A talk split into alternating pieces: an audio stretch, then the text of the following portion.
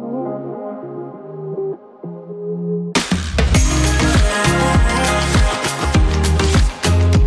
Hallo und herzlich willkommen zum Femtastics Deep Dive Podcast mit Anna und Lisa, den Gründerinnen des Magazins Femtastics. Wie wollen wir leben, arbeiten, lieben, fühlen? Wir ergründen mit ExpertInnen tabulos und offen Fragen, die uns bewegen. Und geben Impulse für Haltung, positive Veränderung und Lebensgestaltung. Willkommen zurück bei Femtastics Deep Dive. Wir möchten heute über Geld sprechen. Lisa, wie ist denn dein Verhältnis zu Geld?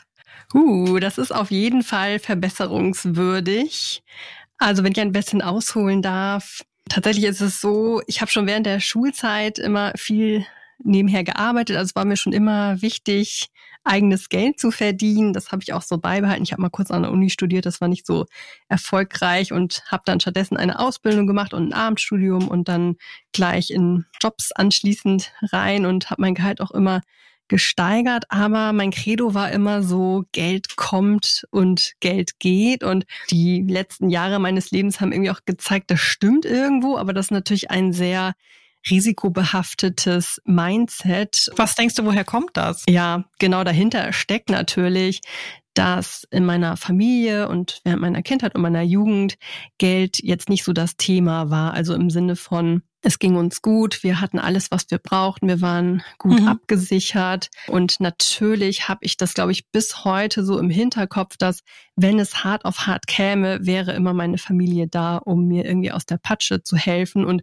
das ist natürlich schon mal ja ein sehr großes Privileg. Das macht was mit einem. Man bewegt sich dann auch generell anders durchs Leben. Natürlich ist es trotzdem für mich der absolute Worst Case, aber ja, man weiß eben, dass diese Option da ist. Aber ich würde mir tatsächlich heute doch wünschen, dass ich besser mit Geld umgehen kann. Einfach auch, weil ich zwei Kinder habe und das Ganze dadurch natürlich mal noch eine andere Dringlichkeit bekommt und mit viel Verantwortung einhergeht und on top bin ich auch die Hauptverdienerin in der Familie, was auch davor in den Beziehungen immer und ja, da ist auch so ein gewisser Druck natürlich mit verbunden und der ist auch bis heute da und ja, ich würde mir oft wünschen, dass es etwas anders wäre. Wie ist es denn bei dir eigentlich? Bei mir war es in der Kindheit wahrscheinlich ähnlich wie bei dir. Also ich bin in einer Familie aufgewachsen, in der es jetzt keine finanziellen Sorgen gab oder falls es die mal gab, dann haben das zumindest meine Eltern nicht an uns Kinder herangetragen. Also alles, was ich mir gewünscht habe, war immer da und meine Eltern haben sich sehr bemüht, für uns alles möglich zu machen. Also auch da war ich definitiv sehr privilegiert und hatte großes Glück. Meine Eltern haben sich auch sehr bemüht, uns schon äh, fürs Alter sogar schon vorzusorgen, also fürs Alter der Kinder, für uns schon private Altersvorsorge vorzubereiten und sowas alles. Also da habe ich das definitiv auch ein sicheres Gefühl mitbekommen und habe aber gleichzeitig auch das Sparen gelernt, weil meine Eltern auch schon sparsam sind und waren, wir haben als Kinder auch schon zum Beispiel beim Weltspartag oder so, ja. ähm, dann sind wir da mit unseren Sparschweinen hingegangen und haben das einfach auch schon so gelernt. Also ich habe schon auch einen, ich würde sagen, vernünftigen Umgang mit Geld vermittelt bekommen. Ob das jetzt heute immer noch bei mir so ist, weiß ich nicht ich genau. Ich würde sagen, ja. Aber ja, ich habe aber auch gleichzeitig jetzt nicht gelernt, irgendwie riesige Investments zu machen oder sowas. Also Geld mhm. hat auch in der Hinsicht jetzt im Sinne von Bildung über Finanzen oder sowas, da hat das jetzt auch keine riesige Rolle gespielt. Also meine Eltern haben da selber jetzt auch nie irgendwo rumspekuliert mit irgendwas oder irgendwie krasse Investments gemacht, sondern das war wahrscheinlich in gewisser Weise auch alles recht bürgerlich, wie du auch sagst, vielleicht vernünftig oder es war alles irgendwie bürgerlich, bodenständig. Ja, genau.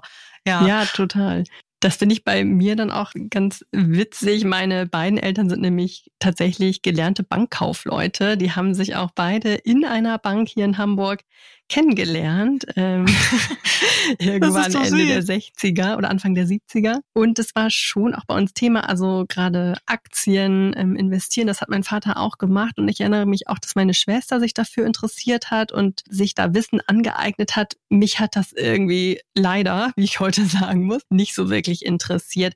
Genau, zum Glück, du hattest es schon angesprochen, gibt es ja immer mehr Angebote, die sich auch speziell an Frauen richten. Und auch da habe ich in den letzten Jahren viel gelernt und habe mir auch vorgenommen, das bei meinen eigenen Kindern jetzt auch anders zu machen. Und vielleicht schaffe ich es sogar auch für die beiden schon zum Beispiel Depots anzulegen. Aber wir, man muss ja auch sagen, die Zeiten, die wir momentan haben, sind halt nicht die leichtesten. Und ich habe auch gemerkt, das Thema Geld ist auf einmal wieder ein riesengroßes Thema. Also natürlich in unserer privilegierten Bubble noch mal ein anderes Thema. Kannst du ja gleich auch noch mal erzählen, Anna, wie das bei dir so ist. Mhm. Aber ne, natürlich merkt man auch, wenn jetzt schon in unserem Umfeld einfach viel darüber gesprochen wird, was noch möglich ist, was nicht möglich ist, weiß man natürlich im Umkehrschluss, dass es auch andere Menschen gibt, die von immer mehr Dingen ausgeschlossen werden. Und wenn man jetzt einfach nur zum Beispiel das Thema Wohnen und Mieten nimmt in Großstädten oder in Hamburg, dann ist das einfach total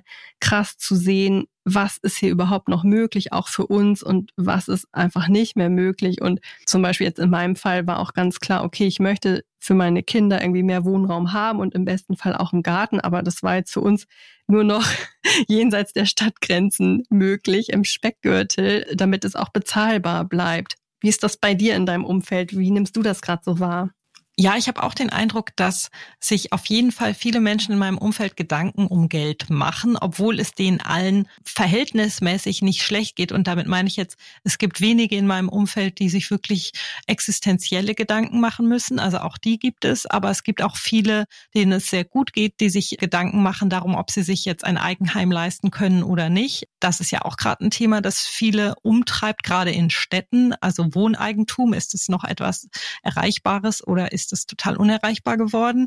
Aber grundsätzlich ist diese Frage, wie viel Geld ist genug, eine, die viele Menschen umtreibt. Ja, und für viele Menschen ist diese Frage vielleicht eine ganz neue Frage, eine Frage, die zum ersten Mal in ihrem Leben so richtig auftaucht, währenddessen es natürlich auch viele Menschen gibt, die diese Frage schon immer kennen, für die das Geld noch nie wirklich gereicht hat. Und wir haben auch während der Krise natürlich leider gesehen, dass die Armen immer ärmer werden, während die Reichen immer reicher werden. Ja, und Studien zeigen ja auch, dass mit steigendem Einkommen auch die eigenen Ansprüche steigen. Das heißt, selbst Menschen, die viel Geld haben, haben selbst den Eindruck, nicht genug Geld zu haben. Diese Frage, wie viel Geld ist genug, lässt sich also sehr persönlich und auch sehr schwierig beantworten. Und eine, die sich mit der Frage sehr intensiv beschäftigt hat, ist die Journalistin Mareike Kaiser. Ja, Mareike Kaiser hat verschiedene Antworten auf diese Frage erhalten, nämlich für ihr neues Buch Wie viel, was wir mit Geld machen und was Geld mit uns macht. In dem Buch erzählt sie zum einen von ihrem eigenen persönlichen Verhältnis zum Geld und sie hat eben verschiedene Menschen getroffen mit ganz unterschiedlichen finanziellen Backgrounds, vom Pfandflaschensammler bis hin zum Multimillionär und hat mit diesen Menschen über ihre finanzielle Situation gesprochen. Wir wünschen euch jetzt viel Spaß mit unserem Interview mit Mareike. Hallo Mareike, schön, dass du heute Zeit hast und zu Gast bei unserem Podcast bist. Hi, danke für die Einladung. Sehr, sehr gerne. Wir wollen heute ja über ein großes Thema sprechen, nämlich das Thema Geld, worüber du ein sehr spannendes Buch geschrieben hast. Zum Start einmal zu dir. Vielleicht, wie ist denn dein persönliches Verhältnis zum Geld? Und wie war es vor dem Schreiben des Buchs und wie ist es jetzt vielleicht, nachdem du das Buch veröffentlicht hast? Ja, ich würde sagen ambivalent und das war ja auch der Grund, das Buch zu schreiben. Und genauso fängt es ja auch an. Der erste Satz lautet ja, ich hasse Geld. Ja. Und gleichzeitig kann ich ja jetzt aber mein Leben schlecht ganz ohne leben. Ich nenne das so ein bisschen so eine toxische Beziehung, ohne die man nicht kann.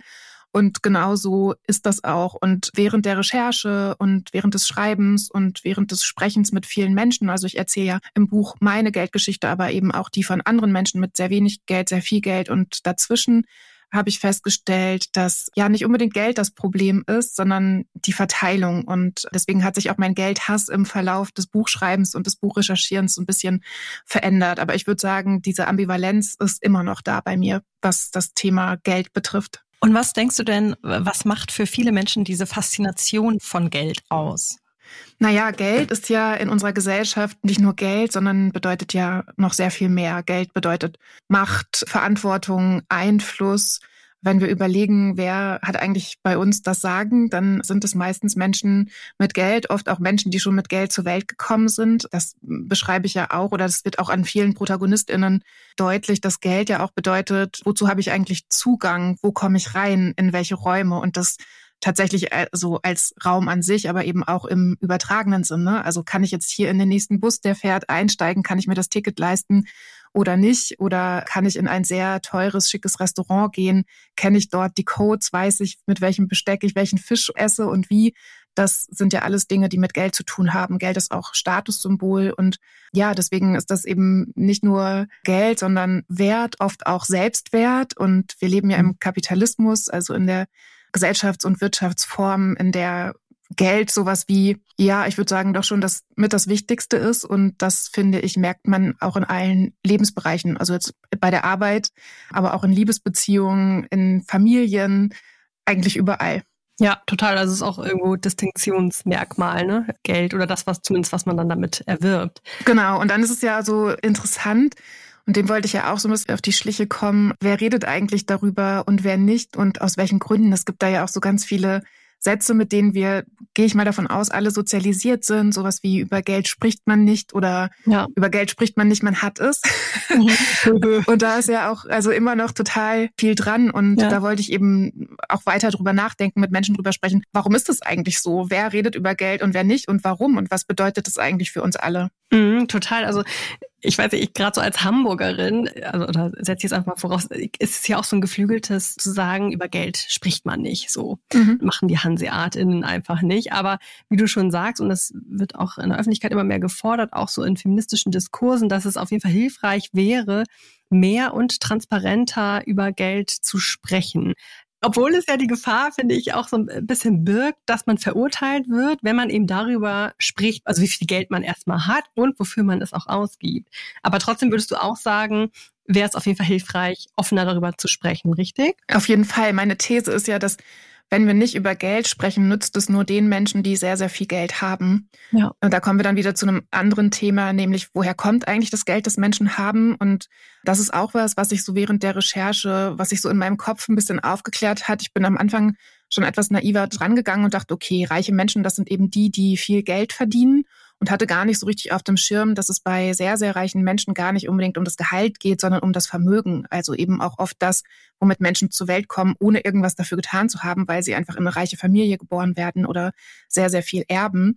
Über 50 Prozent des Vermögens in Deutschland wird vererbt. Und wenn wir jetzt an diese, sagen wir mal, wir denken an so eine Hamburger Schickimicki-Gesellschaft, ja. dann ist das ja vielleicht auch einer der Gründe, ja, weil es nämlich, wenn wir wirklich ehrlich über Geld sprechen, sehen wir relativ schnell, also in den seltensten Fällen ist es etwas, wofür wir hart gearbeitet haben, sondern etwas, was wir haben, weil wir Glück gehabt haben, weil wir ins richtige Land, in die richtige Familie geboren wurden. Und das entlarvt dann natürlich ziemlich schnell diesen Mythos der Leistungsgesellschaft, in der wir leben, womit wir ja eben, also mit diesen Sprüchen sind wir sozialisiert worden, aber ja auch damit, dass wenn wir nur hart genug arbeiten und ganz viel leisten, dass es uns dann auch finanziell gut geht. Da habe ich aber eben auch mit vielen Menschen gesprochen, die das Gegenteil beweisen. Denn zum Beispiel Sarah ist eine Haushaltshilfe, mhm. die ich im Buch porträtiere, die wirklich sehr hart arbeitet, ihr ganzes Leben von morgens bis abends. Und zwar an allen Tagen in der Woche. Und wenn das stimmen würde, ne, dass, dass mhm. wir uns mhm. nur hart genug anstrengen würden, dann wäre Sarah Millionärin. Ist sie aber nicht. Ja, absolut. Also genau, wie du gerade schon angedeutet hast, du hast mit ganz verschiedenen Menschen eben für dein Buch über ihre persönliche finanzielle Situation gesprochen. Sarah ist eine davon. Wer war das denn noch zum Beispiel? Kannst du es kurz umreißen, welche Profile du da so kennengelernt hast? Ja, mir war das total wichtig, wenn ich zu Geld schreibe, nicht nur meine Geschichte zu erzählen, die eben eine Perspektive ist, aber mir war es so wichtig, so viele Perspektiven wie möglich zu zeigen, was natürlich nicht geht. Also am Ende habe ich acht oder neun Menschen porträtiert. Einer davon ist zum Beispiel mein Vater, ja. ein klassischer Arbeiter, der die meiste Zeit seines Lebens als Lkw-Fahrer gearbeitet hat und eine andere Person ist zum Beispiel Marlene Engelhorn, die vielleicht auch einige aus den Medien kennen, eine hyperreiche Millionenerbin, die schon vor dem Millionenerbe millionenmäßig reich war. Dann habe ich mit Sven gesprochen, der ist so ein self-made Multimillionär, also der ist so quasi die Verkörperung von dieser Tellerwäscher-Aufstiegsgeschichte. Mhm. Und Sarah hatte ich eben gerade schon erwähnt. Dann mhm. gibt's Lukas, der ganz lange in einer Behindertenwerkstatt arbeiten musste obwohl er gar nicht wollte und da natürlich noch unter dem Mindestlohn arbeitet. Also auch was, was eigentlich nicht zu fassen ist, dass es das in unserer ja. Gesellschaft gibt, weil wir denken jetzt, okay, der Mindestlohn wurde gerade erhöht und damit müsste doch alles gut sein. Ähm, das ist aber absolut nicht der Fall, weil es eben immer noch auch viele Personengruppen gibt, die arbeiten und noch nicht mal den Mindestlohn bekommen. Eine andere Person ist dann zum Beispiel noch ein Nachbar aus meinem Berliner Kiez, der Rentner ist und nur über die Runden kommt, weil er Pfandflaschen sammelt. Dann gibt's noch Elisa mit einer ostdeutschen Biografie, die einfach sehr ja, die ihr Leben sehr stark davon geprägt hat, dass sie eben schon mal gemerkt hat, wie ist es eigentlich, wenn ich in einem Land lebe, das es plötzlich nicht mehr gibt, mit einer Wirtschaftsform, die es nicht mehr gibt. Alles ist plötzlich anders und eben auch diese Angst davor, so mit durch ihr Leben nimmt, gleichzeitig eine Aufsteigerin ist und das aber auch ganz oft selbst gar nicht so fassen kann. Ich glaube, jetzt habe ich sogar alle vorgestellt. Ich habe Antonio hast du vergessen, Ach, Antonio, oder? genau, wie ja. konnte ich Antonio vergessen? genau, Antonio ist ein Lieferando-Fahrer mhm. in Frankfurt. Der fährt mit dem Fahrrad durch Frankfurt und beliefert Leute mit Essen. Und mit dem habe ich eine Tour gemacht an einem Tag durch Frankfurt, weil ich ja kein Essen bestellen kann. Und ich so ein bisschen Warum? herausfinden wollte, genau, woran das eigentlich liegt. Ja. ja, das liegt daran, dass mir ziemlich bewusst ist, wie die Arbeitsbedingungen sind von, ja. von so LieferfahrerInnen. Und bin zum Beispiel in meiner Herkunftsfamilie, wir sind nie essen gegangen oder so. Das war einfach nicht drin. Ja. Und das ist mir schon mal ein bisschen suspekt durch meine, ja, meine Kindheit und Jugend und dann so die Vorstellung, auf meinem Handy irgendwie Essen einzugeben und damit jemanden zu beauftragen, der das kocht für wenn es gut läuft, Mindestlohn und dann noch mal eine zweite Person, die sich aufs Fahrrad setzt und durch die Stadt fährt. Und ich glaube, es ist so ein unangenehmes Gefühl. Antonio findet da auch ganz gute Worte in meinem Buch dafür. Ich kann jetzt nicht das ganze Buch erzählen, aber ich glaube, für mich ist es einfach so eine Situation, in der mir die Ungerechtigkeit von Arbeitsbedingungen und Geldverteilung dann sehr nahe kommt. Und ich möchte in dem Moment auch nicht dafür verantwortlich sein, also Teil davon sein. Ne? Also je, mhm. je mehr wir das unterstützen oder eben mm, je mehr wir das nicht kritisieren, desto weiter bleibt es ja bestehen. Und natürlich ändere ich jetzt als Einzelperson nichts daran, aber es ist einfach, ähm, fühlt sich für mich nicht gut an. Und mhm. ich kann mir gut vorstellen, wenn das jetzt Leute hören, ähm, also ich glaube, beim Essen bin ich da schon ein spezieller Fall. Aber es gibt ja viele Leute, die sich Haushaltshilfen leisten ja. und dann aber eben auch das Haus verlassen, sobald die da sind, weil es ihnen unangenehm ist, dass da jemand putzt, weil sie sich dann ja schon auch irgendwie ne, diesen ganzen Strukturen, die nicht gerecht sind, bewusst sind. Und ich glaube, das ist bei mir eben sowas ähnliches. Ja, in solchen Situationen werden diese Strukturen, die herrschen, einfach sehr sichtbar, die sonst nicht so sichtbar für uns sind. Ne? Denn eigentlich kann man ja sagen, dass bei ganz vielen Formen von Konsum solche Ungerechtigkeiten oder solche Schichten oder Klassen, wenn man es so nennen möchte, damit zusammenhängen. Ne? Wird dann nur nicht immer so deutlich. Genau. Und da ist es eben so diese Zweiteilung so auf den Punkt gebracht. Ne? Die einen liefern und die anderen bestellen. Und mhm. selten machen Menschen beides. Ja, und weil eben die Zeit der Liefernden weniger wert ist als die eigene. Ne? Deswegen erkauft man sich die. Sonst würde man es vielleicht selber machen. Mhm, genau. Und da erzählt Antonio eben auch ganz interessante und gleichzeitig aber auch erschreckende Sachen von so Businessmännern in Frankfurt, bei denen das dann wirklich wichtig ist, dass das Essen Punkt um die und die Uhrzeit kommt, weil halt das ganze, das ganze Leben, der ganze Tagesablauf so getaktet ist, dass es eben um 12.05 Uhr kommen muss, weil das Mittagessen muss um 12.20 Uhr beendet sein, weil der Flieger um, weiß ich nicht, 13 Uhr mhm. geht oder so. Und das, ja, sich einfach nochmal so zu vergegenwärtigen und gleichzeitig eben auch zu sehen, was bedeutet das für Antonio, was bedeutet das für sein Leben, wie wird diese Arbeit eigentlich gewertschätzt, finde ich total wichtig. Aber dieses Grundsystem, dass der Wohlstand und Komfort von oberen Schichten nur dann funktioniert, wenn die unteren Schichten gewisse Arbeit leisten und diesen ermöglichen, das Grundprinzip hat sich ja eigentlich seit tausenden von Jahren nicht geändert. Ja. Denkst du, dass sich das in irgendeiner Weise verändern lässt. Gleichzeitig hängt das ja auch damit zusammen, dass aktuell diese soziale Schere, wie sie auch genannt wird, immer weiter auseinandergeht, also dass die Unterschiede immer größer werden zwischen den finanziellen Schichten. Dieser Prozess ist vielleicht auch, das war dann natürlich über die Jahrhunderte oder Jahrtausende gesehen, nicht immer gleich, wie groß diese Schere war, aber denkst du, dass sich das grundsätzlich überhaupt ändern lässt? Ja, ich glaube, sonst würde ich gar nicht schreiben und gar nicht arbeiten und nicht hoffen, weil das natürlich, also dann, dann wäre es ja wirklich ein super trauriges Buch zu sagen, so und so ist das und es ist ungerecht und es muss immer so bleiben. Eine Autorin, mit der ich fürs Buch gesprochen habe, die hat gesagt, Geld ist eine Erfindung von Menschen, also können wir auch verändern, wie wir damit umgehen. Und davon bin ich auch überzeugt. Gleichzeitig sehe ich auch, dass es schwierig ist. Denn wie ich am Anfang ja schon gesagt habe, Geld bedeutet auch Macht. Wenn wir schauen, wer sitzt an zentralen Machtpositionen, dann sind das eben meistens die mit viel Geld. Also viel Geld haben in Deutschland vor allem mittelalte bis alte weiße Männer ohne Migrationsgeschichte aus Westdeutschland. Und das sind ja auch die, die immer noch in den wichtigen Schaltzentralen sitzen. Und das sind natürlich die Nutznießer des Systems, ne? wie du schon eben gesagt hast. Also Reichtum ist nur möglich, wenn es auch Armut gibt oder beziehungsweise ohne so Hyperreichtum müsste es vielleicht auch gar keine Armut geben.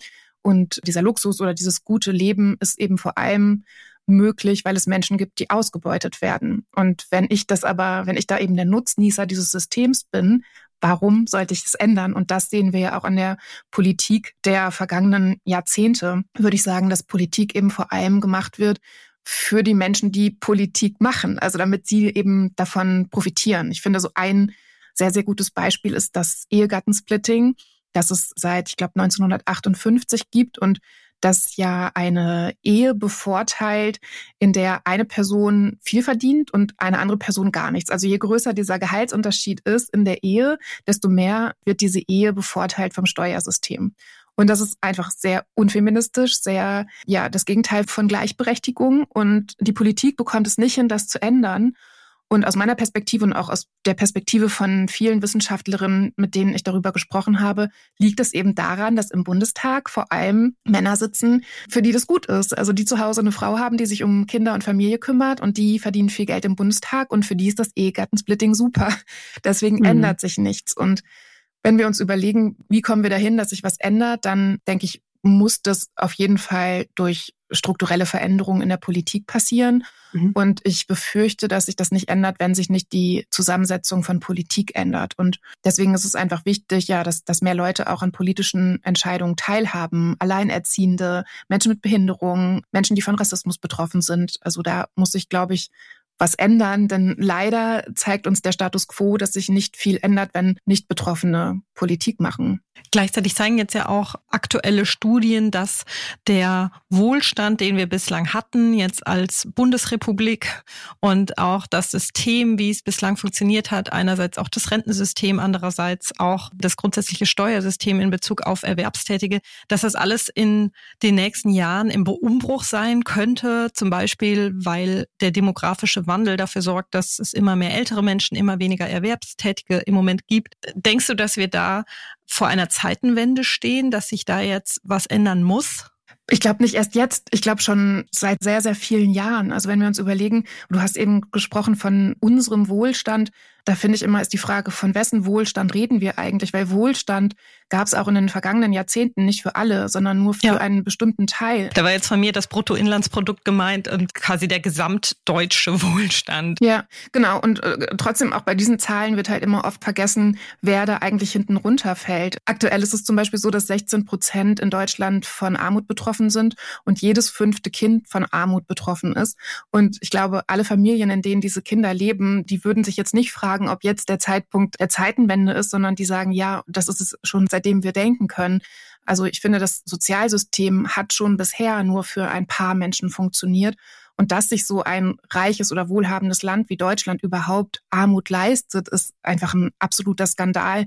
Vor allem, wenn wir schauen, wo eben Geld und Vermögen liegt. Also das ist ja da. Mhm. Es gibt ja, ja hyperreiche Menschen, denen es nicht wehtun würde, was abzugeben. Und ich glaube, dass es nur eine Frage der Zeit ist, dass noch mehr Menschen verstehen, dass wir eine Umverteilung brauchen und dass es auch gar nicht mehr anders geht. Und ich finde, ein gutes Beispiel ist die Klimakrise, weil die uns einfach jetzt noch mal mehr verdeutlicht, dass so wie wir bisher gewirtschaftet haben, funktioniert es ja einfach nicht mehr. Also Ressourcen sind endlich. Wenn wir den Planeten und uns nicht zerstören wollen, müssen wir was ändern. Und ich glaube, es ist nur noch eine Frage der Zeit, ja, wie, wie schnell die Menschen, die eben die politischen Entscheidungen treffen können, das auch umsetzen, ne? Weil, also das wissen wir ja auch, mhm. irgendwann kann es zu spät sein, aber ich glaube, dass das so ein, ja, zum Gesamtbild auch ganz wichtig ist zu, zu sehen, so wie es ist, kann es nicht mehr weitergehen. Und ich zitiere ja die Wissenschaftlerin Maya Göpel, die eben auch sagt, es liegt an uns, wie diese Veränderung jetzt kommt, bei Design or bei Disaster, sagt sie. Also mhm. die Frage ist eben nur, ob wir diese Veränderung selbst gestalten oder ob das Desaster diese Veränderung gestaltet. Ja, absolut. Und dann ja, denkt man auch immer an diese Kritik an Politikerinnen, dass sie natürlich mal an die eigene Legislaturperiode denken und nicht viel weiter. Und das muss sich auf jeden Fall dringend ändern. Aber genau, jetzt nochmal zurück wirklich zum Geld. Wie ließe sich Geld denn gerechter verteilen, deiner Meinung nach? Ja, also ich bin ja Journalistin und nicht Politikerin. Ich weiß, ich werde immer nach so am besten so drei Punkte planen und so muss das jetzt umgesetzt werden. Ich glaube, das ist schwierig. Was mir wichtig ist, ist, dass wir in einen gesellschaftlichen Diskurs kommen, an dem alle beteiligt sind. Im Moment mhm. sind eben vor allem Menschen mit Geld beteiligt. In den Medien äh, sind es Menschen, die Geld haben. In der Politik sind es Menschen, die Geld haben. Und es gibt sehr, sehr wenig Stimmen, die von Armut betroffen sind oder von Armut bedroht sind die sprechen und die mhm. sagen so, das und das brauchen wir. Und eigentlich muss man nur mal so ein bisschen genauer hinschauen. Es gibt Berechnungen vom Paritätischen Wohlfahrtsverband, der sagt, also das, das neue Bürgergeld einfach zu niedrig angesetzt ist, dass es nicht armutsfest ist. Es äh, gibt die Überlegungen zur Kindergrundsicherung, die ja auch im Koalitionsvertrag steht, wo aber es immer noch sehr schleppend mit der Umsetzung läuft. Also das wären jetzt zum Beispiel Dinge, die im besten Fall den Großteil von Armut verhindern würden, also die Kindergrundsicherung auf der einen Seite und die Erhöhung vom Bürgergeld. Auch das passiert aber nicht so, wie eben Menschen, die sich schon sehr lange damit auseinandersetzen, fordern. Und deshalb braucht es da einfach noch eine größere Lobby. Und das ist zum Beispiel auch ein Plädoyer meines Buchs, dass es eben nicht darum gehen kann, dass ausschließlich Menschen, die von Armut betroffen sind, sich dafür einsetzen, sondern alle. Ich habe letztens ein Interview geführt mit Elsa Köster vom Freitag auch über mein Buch. Und dann hat sie irgendwann gesagt, eigentlich müssten doch nicht wir das Gespräch führen, sondern wir müssten eigentlich Gespräche mit sehr reichen Leuten führen, weil die ja das Geld haben. Mhm. Und eigentlich müssten sich sehr, sehr reiche Leute dafür einsetzen, dass Geld umverteilt wird.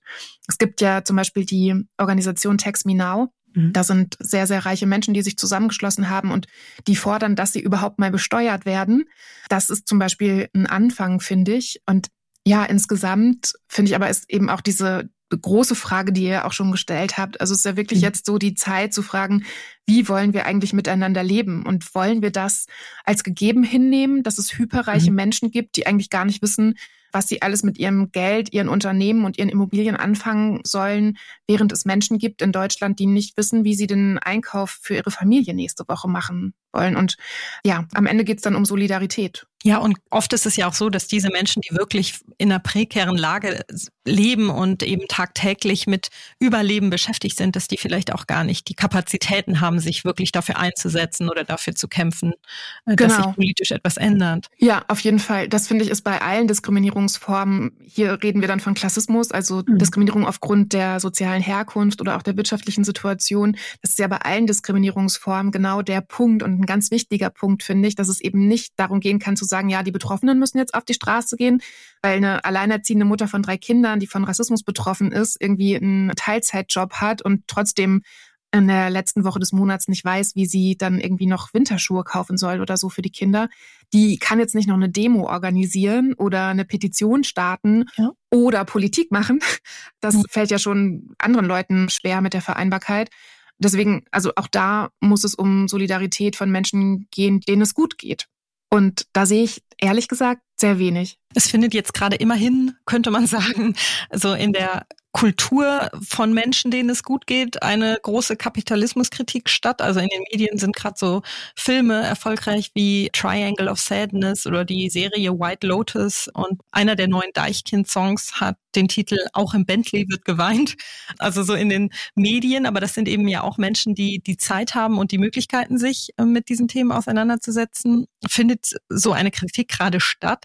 Denkst du, dass das vielleicht ein Anfang sein könnte, da auch gesellschaftlich noch mehr in Gang zu bringen oder ein größeres Bewusstsein zu schaffen? Hat es sowas auch immer schon gegeben? Und es muss nicht unbedingt was heißen, dass sich politisch auch was ändert. Also erstmal glaube ich, dass es in einer, in einer bestimmten Bubble stattfindet und dass sowas wie eine Kapitalismuskritik oder Umverteilungsdiskussion auch in einer bestimmten Bubble stattfindet und dass es noch viel zu wenig Übersetzungsarbeit gibt. Und gerade bei Menschen, die von Armut betroffen sind, also so ein Gespräch zu führen, wie wir jetzt führen, dafür braucht es ja ganz viel. Dafür braucht es ganz viel Zeit, Dinge zu lesen, Dinge zu begreifen, Zugänge und ähm, Zusammenhänge zu verstehen. Das können sich ganz, ganz viele gar nicht leisten, haben ganz viele Menschen die Ressourcen gar nicht dafür. Und deswegen, mm, ja, gibt's auch ziemlich wenig Aufklärung zu solchen Dingen. Das fände ich, glaube ich, total wichtig. Und ja, also ich bin total dafür, auch solche Dinge mehr in die Kultur zu holen, beziehungsweise ich glaube auch, die sind da schon. Das ist schon ein Thema und das finde ich auch gut. Aber ja, die Frage ist dann eben, was kann so eine Serie, was kann so ein Film, also wenn man dann da rausgeht, was verändert das? Kann das was verändern? Ich habe jetzt beides tatsächlich nicht gesehen, also weder den Film noch die Serie. Ich werde es aber nachholen. Den Song kenne ich aber und es gibt ja, also es gibt ja ganz, ganz viele ja. Songs. Ähm, schon alleine, wenn wir irgendwie an Rap denken, äh, Haftbefehl ja. kommt ja auch vor in meinem Buch.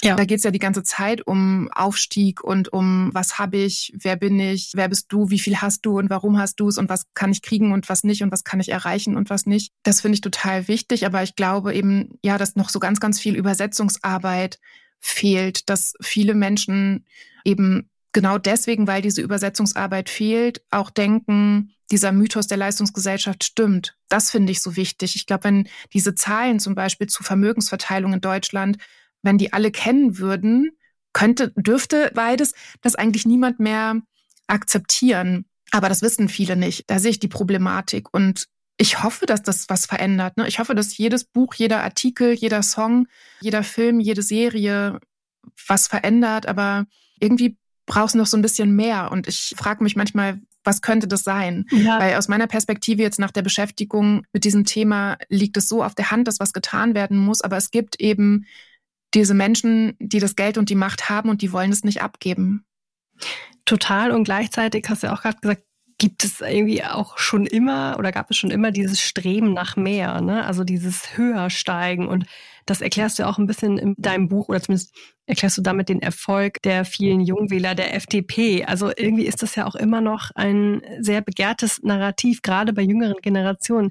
Ich frage mich dann auch so ein bisschen, was könnte man dem denn entgegenstellen? Was könnte das neue Narrativ sein? Also ja. ich hätte auch äh, gute Ideen, zum Beispiel mehr Gemeinwohl und mehr soziales Engagement, aber ja, dieses Streben nach mehr ist doch irgendwie auch, klar, Kapitalismus bedingt sehr tief bei uns verankert. Ich frage mich auch, ob sich das wirklich, wie lässt sich das ja ablösen? Ja. Damit hängt ja auch zusammen, dass Eltern für ihre Kinder ein besseres Leben ermöglichen wollen. Ne? Und natürlich kann das ganz unterschiedliche Vorstellungen beinhalten, aber mehr Absicherung beispielsweise oder eben Vermögen anzuhäufen, um dadurch die Kinder abzusichern. Das ist ja auch für viele Menschen eine Motivation. Und das ist ja auch mhm. eben nach mehr. Ja. Und damit hängt dann ja auch wieder Vererben zusammen, denn das heißt ja auch, die Menschen wollen gerne was vererben können.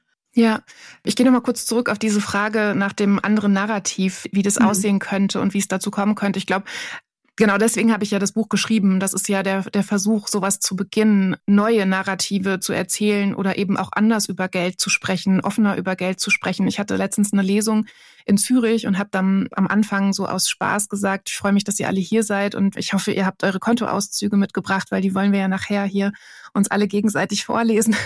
Einfach weil ich so einen kleinen Schockmoment haben wollte. Und am Ende war es dann aber sehr süß, weil eine Frau aufgestanden ist, die eine Frage oder Anmerkung hatte und dann hat sie zu Beginn gesagt, wie viel sie verdient. Und das fand ich total super, weil ich dann so dachte, ah, wie, wie cool wäre das denn eigentlich, wenn wir uns in so Runden, in denen wir uns irgendwo vorstellen, machen wir ja oft mit Namen, mittlerweile auch oft mit Pronomen. Und wie wäre das, wenn wir sagen würden, das ist mein Name, das ist mein Pronomen und ich habe so und so viel auf dem Konto oder ich verdiene so und so viel oder mein Tagessatz liegt bei oder so.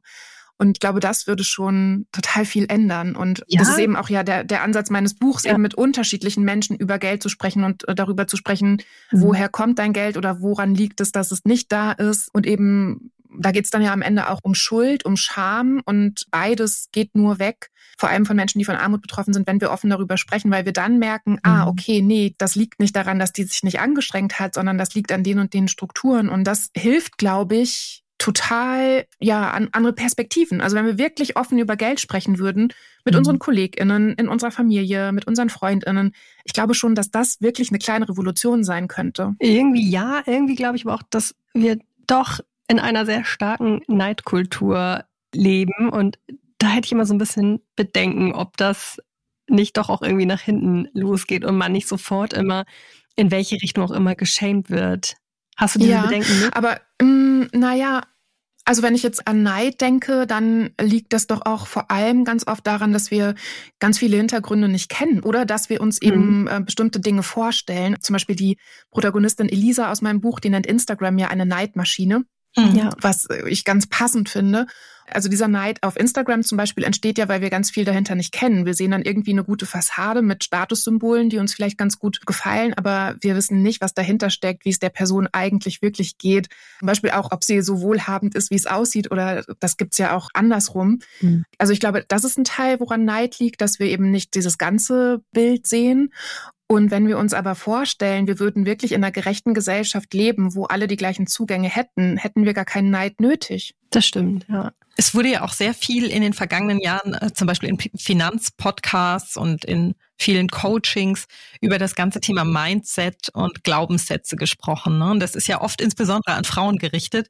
Denkst du denn auch damit jetzt darauf Bezug nehmend, was du gerade gesagt hast, denkst du, dass Mindset und Glaubenssätze wirklich eine Rolle spielen? Für einen privilegierten Teil der Gesellschaft ja, für alle anderen ist das, glaube ich, einfach nur eine Ohrfeige. Mhm. Weil wenn du dir vorstellst, wieder diese, das ist so eine Modellfamilie, von der ich gerne erzähle, also eine alleinerziehende Person, drei Kinder, eins vielleicht mit einer Behinderung, einem erhöhten Pflegebedarf, wenn du der sagst, du musst nur dein Mindset ändern, dann funktioniert das schon mit dem Geld, dann ist es einfach eine schallende Ohrfeige, weil da geht's nicht darum, das Mindset oder Glaubenssätze zu verändern, da geht's um Existenzängste, da geht's um zu niedrige Pflegesätze, da geht es um zu wenig Wertschätzung von Care-Arbeit, da geht es um schlechte Bezahlung von Minijobs oder Teilzeitarbeiten, generell von Abwertung von Care-Arbeit oder weiblich gelesenen Personen, beziehungsweise den Jobs, die weiblich gelesene Personen machen. Da nützt kein neuer Glaubenssatz oder ähm, verändertes Mindset, da nützt andere Politik.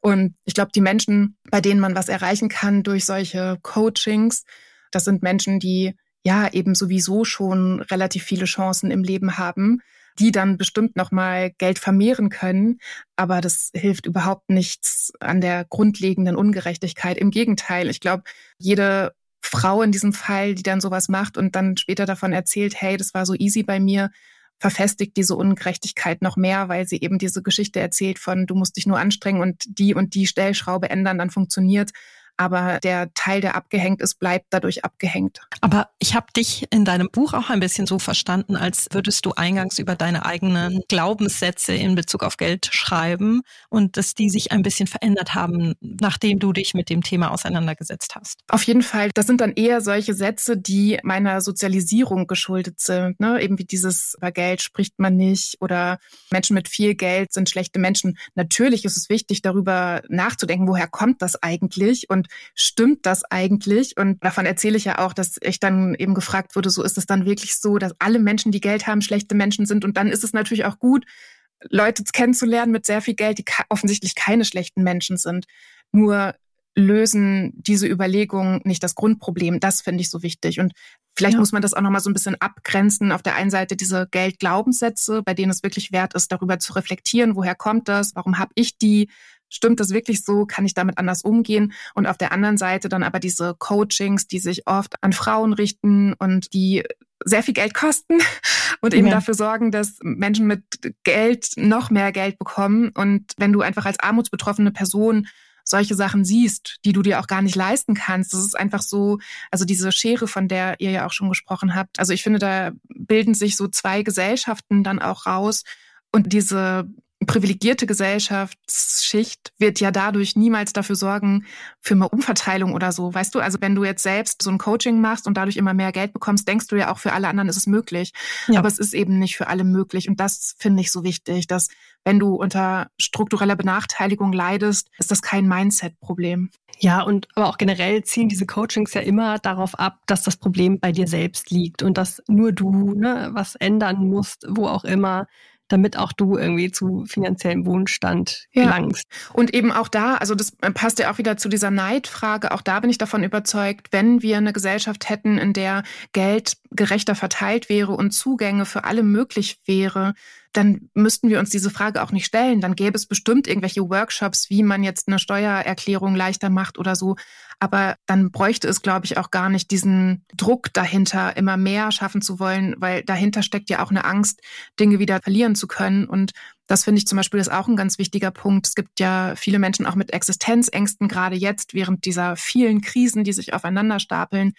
Und wenn wir wirklich gut abgesichert werden in der Gesellschaft, dann müsste es ja auch nicht diese riesengroße Angst geben vor Armut. Und wenn wir keine Armut hätten und ein Gesellschaftssystem, das ja nicht vorsieht, dass es Armut gibt, müssten wir auch nicht diese Angst haben. Also das wäre auch für Menschen mit mittelfiel Geld sehr viel besser. Und wie gesagt, Deutschland muss sich das eigentlich nicht leisten. Es gäbe Wege, Armut zu verhindern. Wie du gerade schon gesagt hast, ist ja so dein Fazit aus dieser ganzen Auseinandersetzung mit dem Thema und auch den vielen Gesprächen, dass der Kapitalismus eigentlich keine Zukunft hat.